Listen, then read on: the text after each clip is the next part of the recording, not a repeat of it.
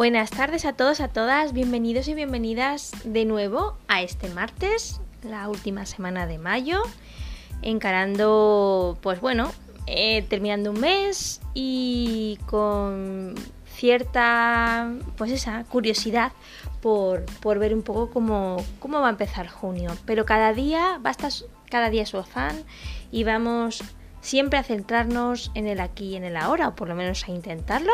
Así que aquí estamos en este martes, esta tarde de martes, eh, en nuestro momentito para nosotros y nosotras, ¿verdad? De compartir, de reflexionar, de hacernos preguntas, de llegar a conclusiones, de emocionarnos, de ser agradecidos, de investigar temas que a lo mejor ni siquiera nos habíamos planteado pero es nuestro momento y después de un día seguramente muy ajetreado, con mil responsabilidades, tareas, quehaceres, eh, recados, gestiones, pues hemos creado nuestro momento de paz, ¿verdad? Nuestro ratito. Y si no es exactamente ahora, es decir, el martes a las ocho y cuarto de la tarde noche, no pasa nada. Para eso está eh, la lista de podcast de Aprendiendo Juntos para escucharlo en el momento en que nosotros nos, nos encontremos en un momento de querer dedicarnos, cuidarnos y, y aprender para nosotros y nuestro ratito. Nuestro ratito. Hay gente que se toma un té, un café, pues nosotros nos tomamos este ratito. Así que maravilloso. Recordaros que estamos en Instagram, Recordaros que tenéis en la aplicación de Anchor, donde está eh, la lista de, y también de Spotify, eh, la capacidad y la posibilidad de mandar un mensaje al programa eh, de menos de un minuto para que, bueno, todos nos escuchemos, que para eso estamos, ¿no? Y también una dirección de email para que me hagáis llegar vuestras peticiones, como hizo Paz en su momento, vuestras reflexiones, vuestros ánimos, vuestras preocupaciones, lo que consideréis que, queréis compartir. Así que os animo a ello. Y hoy tenemos un, tema que, es muy bonito, pero que muchas veces eh, como que metemos al final de la caja y si podemos lo evitamos porque no está muy bien visto, pero ojalá que hoy consigamos darle un matiz diferente y que salgamos de este podcast con la sensación de que, de que nos hemos equivocado un poco al meter ese principio y valor en el fondo de, de nuestro cajón del corazón. Así que empezamos.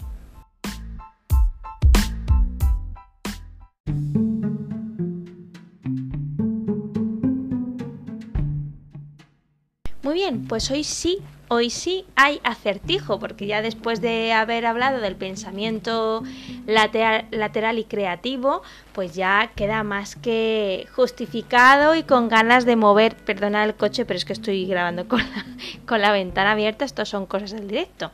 Pasa la tele y pasa también aquí, en la casa peli. Así que Bienvenidos a mi mundo de grabación. Decía que como hemos hablado ya del pensamiento creativo y lateral, pues evidentemente las adivinanzas no pueden faltar en nuestro día a día. Ahora bien, mm, va a ser una adivinanza un poquito más larga de lo normal y va a tratar sobre ciudades. Así que ya os he dado una pista mega grande. Y dice así. Ando rastreando un camino, cuando el camino ha acabado, dígame usted, vecino, ¿a qué país ha llegado?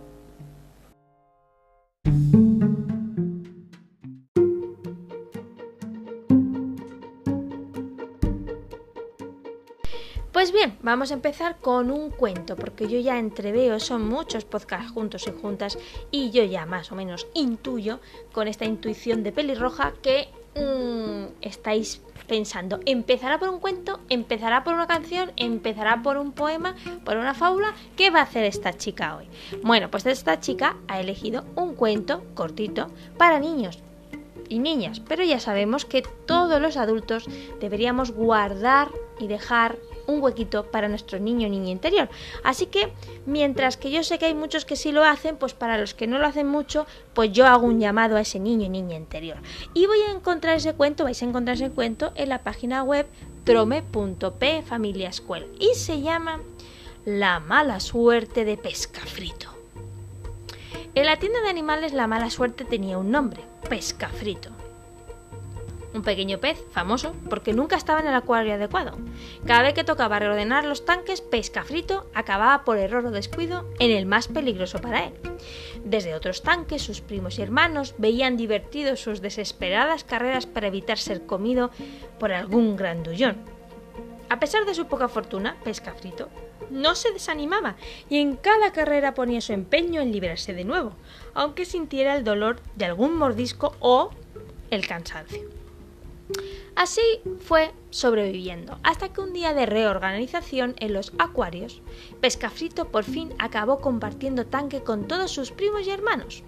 Pero mientras se juntaban, un cuidador despistado echó en ese mismo tanque al más hambriento y peligroso de los peces. El enorme pez empezó a comerse a todos los pececillos, excepto a pesca frito, que acostumbrado a huir, pues lograba escapar siempre. Poco después entró en la tienda un experto en acuarios y al ver a pesca frito se quedó totalmente estasiado. Estuvo horas viéndolo escapar uno y otra vez con su nadar lleno de giros y piruetas y su increíble capacidad para esconderse. No tenía dudas, era un pez único y el experto lo llevó consigo para ser la estrella de todos sus acuarios. Allí, Pescafrito vivió feliz con todo tipo de cuidados, pensando lo buena que había sido para él su famosísima mala suerte.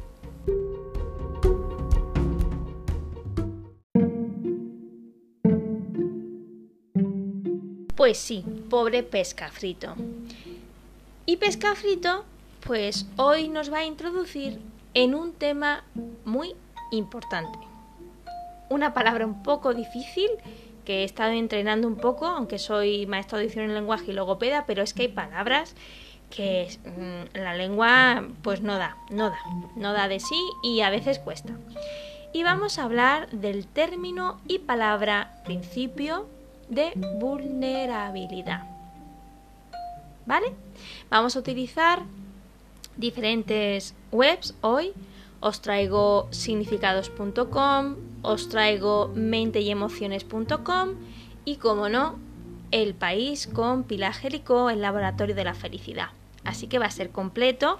Espero y deseo que lo disfrutéis tanto como yo, porque es un tema que hace años eh, escuché una, conferencia sobre, sobre, este tema y me llamó muchísimo la atención y desde entonces eh, es un tema que intento reivindicar a la medida de lo posible porque creo que muchas veces el término vulnerabilidad está como le pasaba un poco responsabilidad ayer un poco como que hemos ido eh, aceptando un concepto, una definición que en realidad eh, no recoge la esencia del, concepto, recoge más bien lo que hemos ido entendiendo unos y otros, lo hemos pegado así en una definición, lo hemos dicho muchas veces, compartido muchas veces y al final pues mm, está la típica pregunta de, Abel, vale, creo que lo he entendido, pero bueno, ponme una te lo voy a explicar con un ejemplo que me sale mejor. Bueno, sí, eso, eso evidentemente los ejemplos aclaran mucho y es una, una forma de,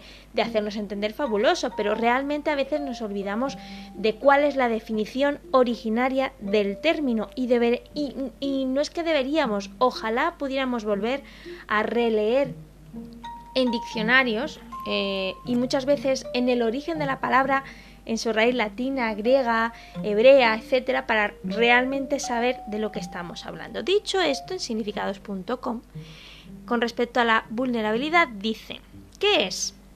Pues vulnerabilidad es el riesgo que una persona, sistema u objeto puede sufrir frente a peligros inminentes, un poco lo que le pasaba a Pescafrito, sean ellos desastres naturales, desigualdades económicas, políticas, sociales o culturales. La palabra vulnerabilidad deriva del latín vulnerabilis. Está compuesto, por lo tanto, de dos partes. Vulnus, que significa herida, y el sufijo habilis, que indica posibilidad.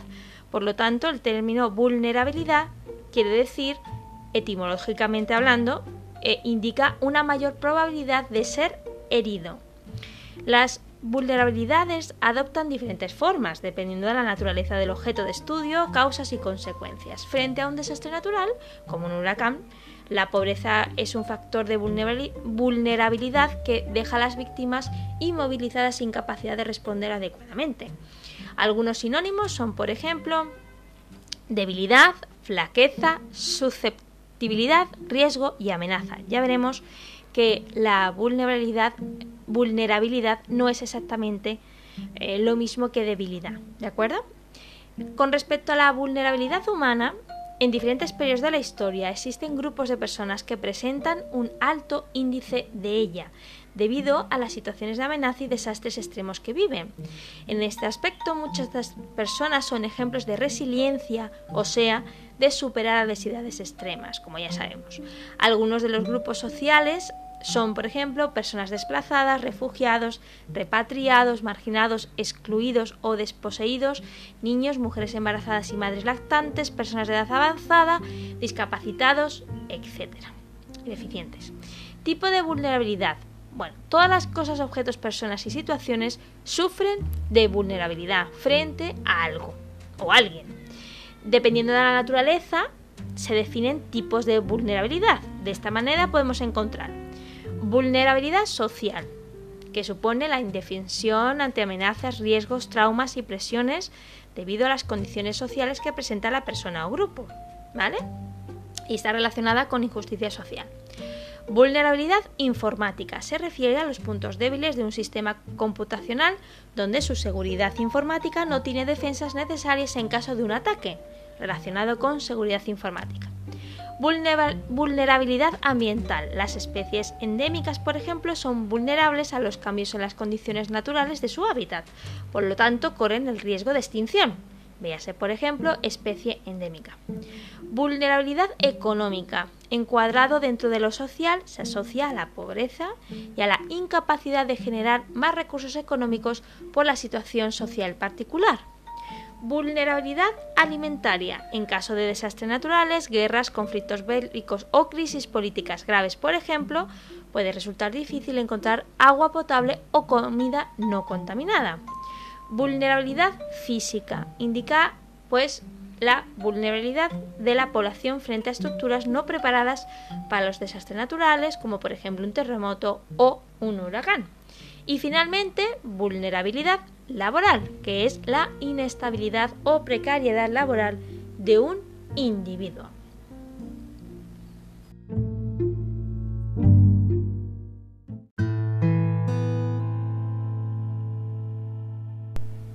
Bueno, situados y situadas ya más o menos en lo que se refiere al término en sí y de dónde procede y a qué nos referimos con ese término, nos vamos a meter un poquito más en lo referente a sentirse o ser vulnerable desde un aspecto más, digámoslo así, desde la inteligencia emocional, desde la psicología, desde la motivación, desde la personalidad, incluso pues bueno, desde, desde lo que viene siendo eh, el comportamiento humano, eh, el pensamiento, ¿de acuerdo? Un poco más nos vamos a centrar en eso, aunque los tipos de vulnerabilidad que hemos visto, pues los reconocemos y, y bueno, pues sabemos eh, estamos concienciados y sabemos a qué nos referimos. ¿Vale?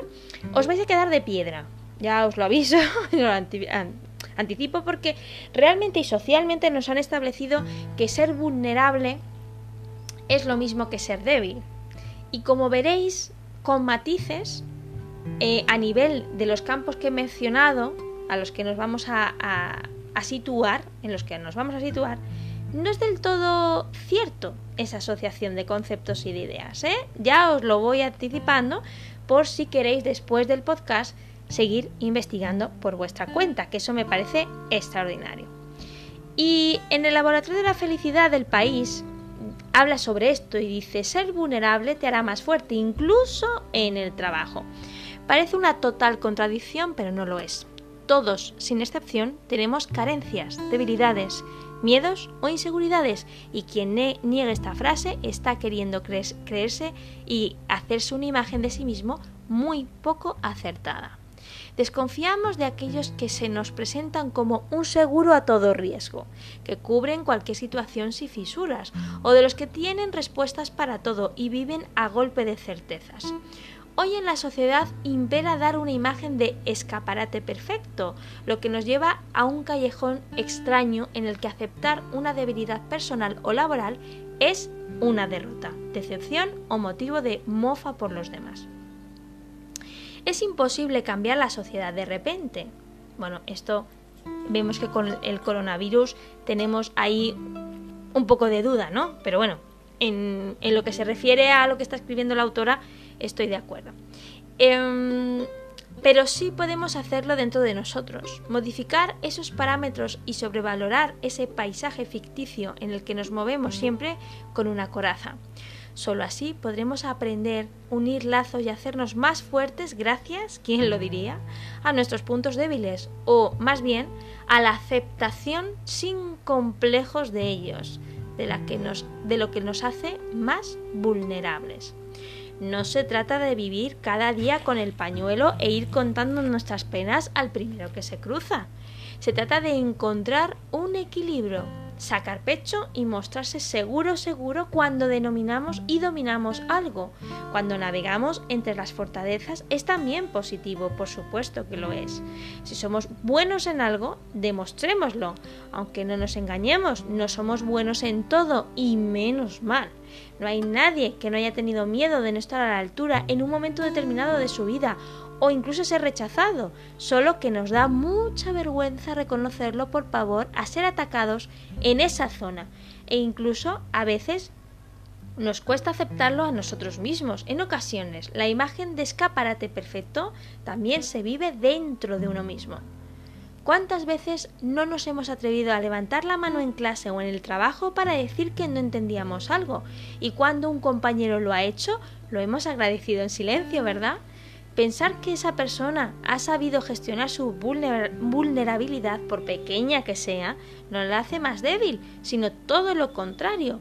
Porque no lo olvidemos, lo contrario de vulnerabilidad no es fortaleza, sino dureza, incluida de alma y de emociones, como demostró Brené Brown, investigadora de la Universidad de Houston y de la que hemos hablado en, otras ocasiones y de la que hablaremos ahora.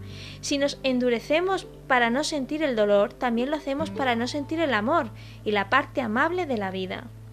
Ser vulnerables es aplicar incluso y es aplicable incluso a un aspecto laboral que parecía estar en las antípodas, el liderazgo.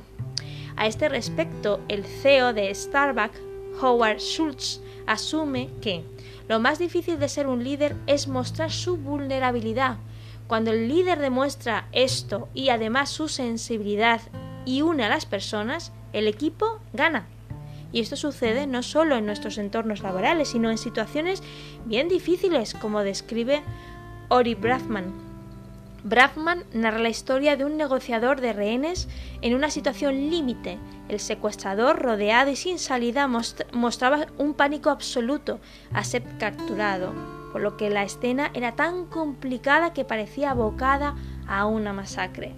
El negociador, lejos de mostrar su cara más dura o su seguridad aplastante a lo Clint Eastwood, habló durante 15 horas con el secuestrador y entró y encontró un punto de encuentro sorprendente. Ambos acabaron compartiendo el dolor que les producía la reciente muerte de sus madres. Lograron conectar a través de una debilidad, lo que les unió y consiguió desenredar una situación límite que acabó en un abrazo entre ambos. Esto ocurrió antes de ser detenido, eso sí, porque la vulnerabilidad te puede ayudar pero no te libre de la cárcel. En definitiva, aunque la sociedad nos venda la imagen de imbatibles, nuestro camino para la felicidad consiste en aceptarnos y abrazarnos a nosotros mismos en la totalidad de lo que somos, fuertes y vulnerables al mismo tiempo.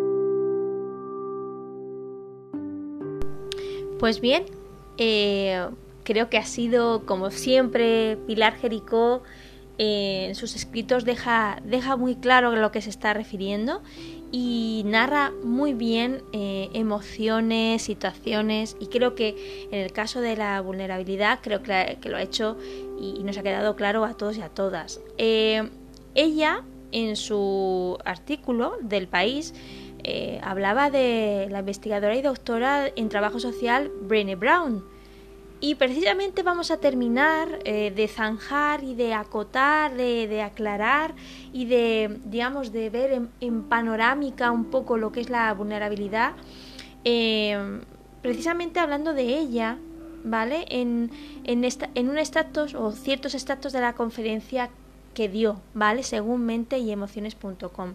Y me parece muy, muy interesante, la verdad. Lo hace, vamos, no tiene pérdida dice en algunos fragmentos de esa conferencia, comenta que estamos aquí para estar conectados. La conexión es nuestra razón de ser, es para lo que estamos aquí, es el propósito, lo que le da sentido a nuestra vida. De eso se trata. La conexión, la capacidad de sentirnos conectados. Esto es lo que más importa. Así es como estamos diseñados neurobiológicamente. La vergüenza es el miedo a la desconexión, el pensar, hay algo en mí que si los demás lo descubren, entonces no voy a ser digno de contacto. Es universal, todos lo tenemos. Los que no lo sientan no tienen capacidad de empatía o conexión humana. Nadie quiere hablar de esto, y cuanto menos hablas de ella, más la tienes. Lo que sustenta esa vergüenza es no soy lo suficientemente bueno o buena, sentimiento que todos conocemos, y a la vez eso genera una vulnerabilidad insoportable por esta idea de que para poder conectarse tenemos que dejarnos ver, dejarnos ver de verdad. Hay dos tipos de personas. Por un lado está la gente que tiene una sensación de dignidad, un profundo sentido de amor y pertenencia. Y por otro lado, los que siempre están luchando por conseguir esto. Los que siempre se están preguntando si son lo suficientemente buenos. Solo hay una variante una variable que diferencia a unos de otros. Los que tienen un profundo sentido de amor y pertenencia creen que son dignos de amor y pertenencia. Sencillamente creen que es así. Lo que evita que nos conectemos es nuestro temor a no merecer la conexión. Las personas de todo corazón tienen un profundo sentimiento de merecimiento. ¿Qué tienen en común los que se sienten merecedores? Pues tres cosas coraje, compasión, conexión. Coraje proviene de la palabra latina cor, que significa corazón, y la definición original era contar la historia de quienes eran con todo, o de las personas que son con todo su corazón. Esta gente simplemente tiene el coraje de ser imperfectos. Segundo, la compasión, de ser amables primero con ellos mismos y luego con los demás, porque no podemos practicar la compasión con los demás si no nos tratamos amablemente a nosotros primero. Y tercero, la conexión. Tienen conexión como resultado de su autenticidad. Están dispuestos a dejar ir la idea de quién de quién deben ser para ser quienes son, lo cual has de hacer absolutamente para tener conexión. Lo otro que tienen en común es la vulnerabilidad. La abrazan totalmente. Ellos creen que lo que les hace vulnerables los, hace hermosos. No hablan de la vulnerabilidad como algo cómodo o insoportable, sino necesario. Hablan de la voluntad o disposición de decir te amo primero, la disposición de hacer algo sin garantías, de la disposición a seguir respirando a la espera del resultado de una mamografía, de invertir en una relación que puede o no funcionar, piensan que esto es fundamental. Vivir es aceptar la vulnerabilidad y dejar de controlar y, perdón, controlar y predecir. La vulnerabilidad es el núcleo de nuestro miedo y vergüenza y nuestra lucha por la dignidad, pero parece ser también el punto de partida de nuestra dicha, nuestra creatividad, pertenencia, incluso del amor. Entumecemos nuestra vulnerabilidad, pero no podemos adormecer selectivamente una emoción y decir aquí está lo malo, aquí está la vulnerabilidad, el temor, la vergüenza, el sufrimiento, la decepción. No quiero sentir esto, me voy de fiesta. No puedes adormecer estos sentimientos duros sin adormecer las otras emociones. No se puede hacer de forma selectiva. Cuando adormecemos estos, adormecemos también la alegría, la gratitud, la felicidad.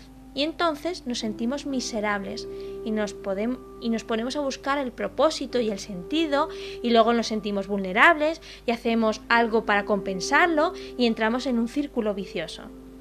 Otra cosa que hacemos es tratar de convertir lo incierto en cierto. Queremos certezas, solo certezas. Y cuanto más vulnerables somos, más miedo tenemos.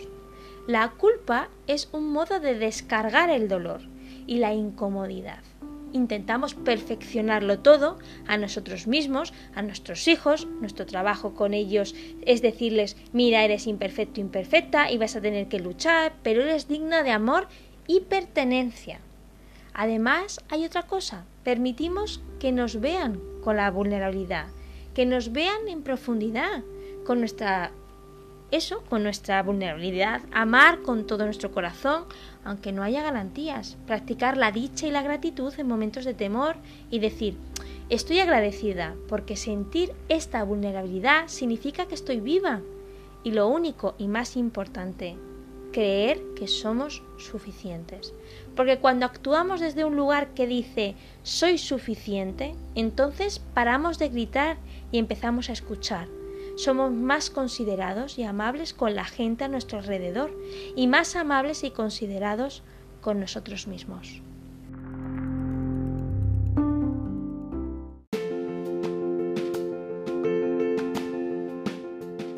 Pues bien, llegamos al final de nuestro podcast. Creo que ha sido un laboratorio de ideas hoy, un laboratorio de, experiencias y, de aprendizaje 100%.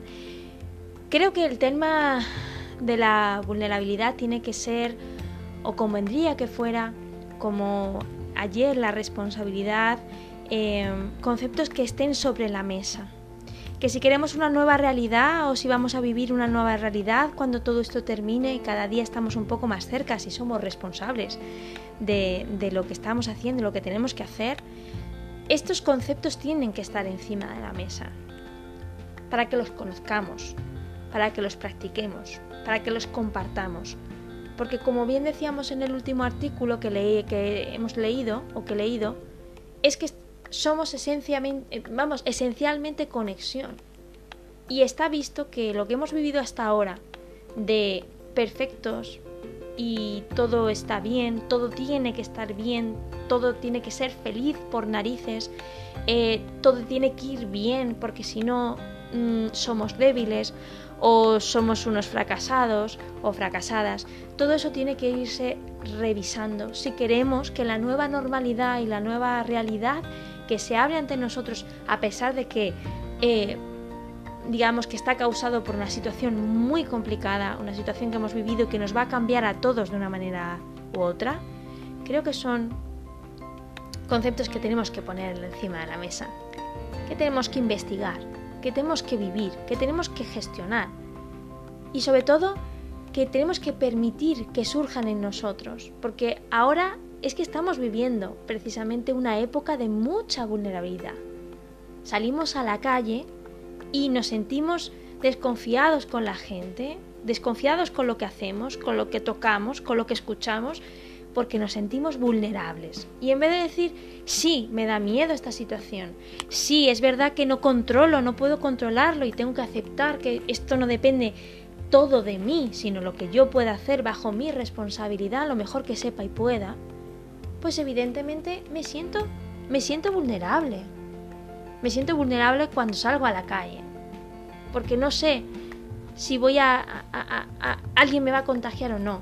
Pero esa vulnerabilidad lo siento yo, lo sientes tú. Y precisamente eso nos, nos debería hacer conectarnos más. Decir, pues mira, a mí también me pasa, pero yo he hecho esto, o mira, yo he intentado hacer esto, o mira, yo salgo a esta hora ahora, o mira, la verdad, pues me siento así, me siento así. Pero no pasa nada, dejar caer esos telones de, de, de, filtros y de, y de postureos y de y reconocer y aceptar que somos seres humanos imperfectos y que la imperfección no significa algo malo, sino que al contrario nos ayuda a entender mejor, a agradecer, a vivir una vida más plena, a saber que no pasa nada, a saber que somos personas que intentamos siempre hacer lo mejor de la manera mejor posible para con nosotros por lo menos, ¿no? Y que merecemos vivir una vida plena. Pero esa plenitud pasa por un conocimiento y ese conocimiento pasa por hacer una autorreflexión de lo que hacemos, de lo que somos, de lo que necesitamos, de lo que no hemos hecho, de lo que hemos hecho, de lo que ha dependido de nosotros si lo hemos hecho, si hemos hecho, pero sin el látigo del juicio, sino simplemente sentarnos frente a frente con nosotros mismos y saber quiénes somos. Y si somos vulnerables y nos sentimos vulnerables en algún momento con algún tema, que seguro, seguro que pasará, no luchemos contra esa sensación. Abracémosla y digamos, bueno, yo me siento así en este aspecto y yo sé que los de a mi alrededor me valoran y aceptan como soy. Eso es amor, eso es cuidar, eso es empatía, eso es vínculos de calidad, eso es acercarse a las personas de una manera totalmente diferente. Y funciona. Y funciona. Así que abraza tu vulnerabilidad, no la escondas al final del cajón. Sácala, quítale el polvo y habla con ella. Buenas noches, gracias y hasta mañana.